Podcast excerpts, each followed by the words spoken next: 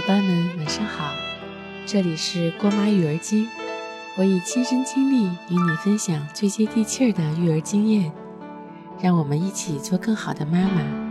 最近有妹子后台留言，从怀孕到哺乳，说起来都是眼泪啊！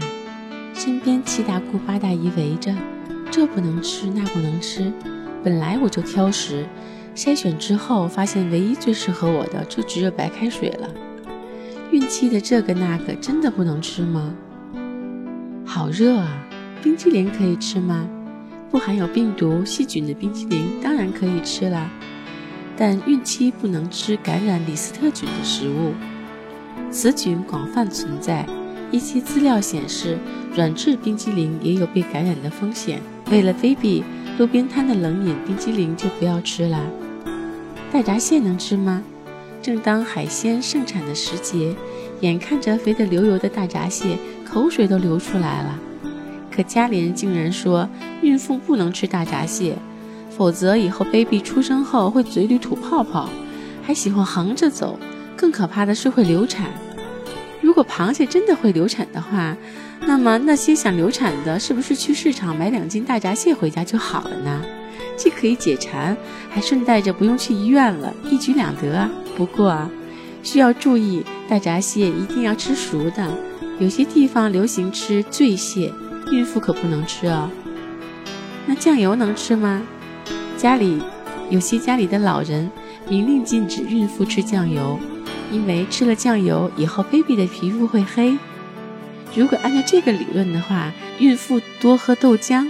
baby 就能喝白，喝橙汁，baby 就会黄；喝黄瓜汁，baby 就会绿。那一定要注意了，万一生出个彩虹宝宝可不妙了呢。咖啡可以喝吗？咖啡也是可以喝的，但是不能过量。孕妈妈每天的咖啡因摄入总量不能超过两百毫克就没有问题。除了咖啡、茶水和可乐中同样含有咖啡因，这里面的咖啡因。也要算在一天的总量内。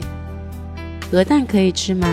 可以呀，但是它的营养价值和鸡蛋、鹌鹑蛋没有什么区别，更不可能如谣传的一样去胎毒了。哪些食物是真的不能吃呢？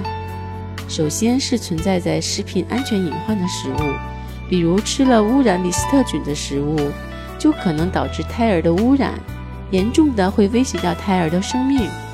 其次，尽量少吃油炸、油煎的食品，比如油条、炸薯条，还有甜的糕点、饮料，这些都会使孕妈妈们摄入的能量过多，导致肥胖以及妊娠糖尿病、高脂血症，甚至会诱发胰腺炎。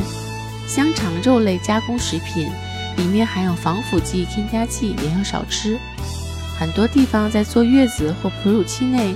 都存在各种各样的饮食禁忌，我不会告诉你这些禁忌大部分都是没有科学根据的，因为哺乳期真的没有特别需要注意的地方。但是烟酒就不要沾了，有些地方经常给孕期和月子里的妈妈喝米酒或者含酒精的月子水，还有酒酿，酒精就会通过乳汁进入 baby 体内，而乳汁中又没有酒精的安全限量。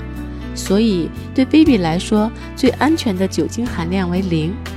如果摄入含有酒精的母乳，短期内会让 baby 烦躁不安、异常兴奋、昏昏欲睡、拒奶等；长期还会造成 baby 体格和孕肚发育滞后，危害健康。酒精也会改变母乳的味道，可能引起 baby 对母乳的排斥，从而减少摄入量，导致营养不良。除了存在安全隐患的食物不能吃外，其余的食物都是可以吃的，但是需要注意摄入量以及食物存放过程中是否受到污染。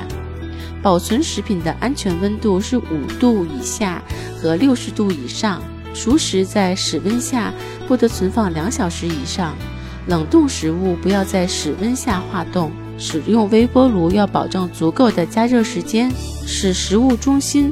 温度达到七十度以上，剩菜剩饭彻底加热，虾蟹肉变红且不透明，烹调蛤蚌和牡蛎直到贝壳打开，避免加工大块生肉。鸡蛋煮熟，坚决不吃溏心蛋。本来以为怀孕后可以放心大胆、不怕胖的吃吃吃，但没想到可以吃的都不是自己喜欢的，那还不如不吃。吃货们的苦我都懂，其实只要不是存在安全隐患的食物，都是可以尝试的。最近呀，看到一则报道，一个三岁 baby 穿了拉链裤子，意外受伤，被送到医院缝了七针。郭妈看得好心疼。要知道，给 baby 选衣服也是有学问的。下期郭妈就来说一说。如果你想了解郭妈的更多分享，关注微信平台双妈网，或者微信号搜索 a 一 a 一 a 一杠 a 一 a 一 a 一就可以啦。大写的 A 哟。什么？记不住？嘿嘿，那保存并扫描配文中的二维码就可以啦。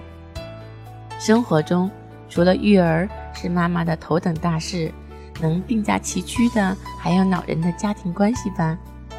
如果你有哪些夫妻关系和婆媳问题，也可以给郭妈留言，郭妈会诚心为大家解答。我们本周的留言话题是：第一，备孕时和婆婆闹过哪些矛盾？第二，亲妈和后妈之间对你产生过的分歧是什么？被采纳答案的小伙伴更有神秘小礼物相送哦！快来跟郭妈吐槽吧，拜拜。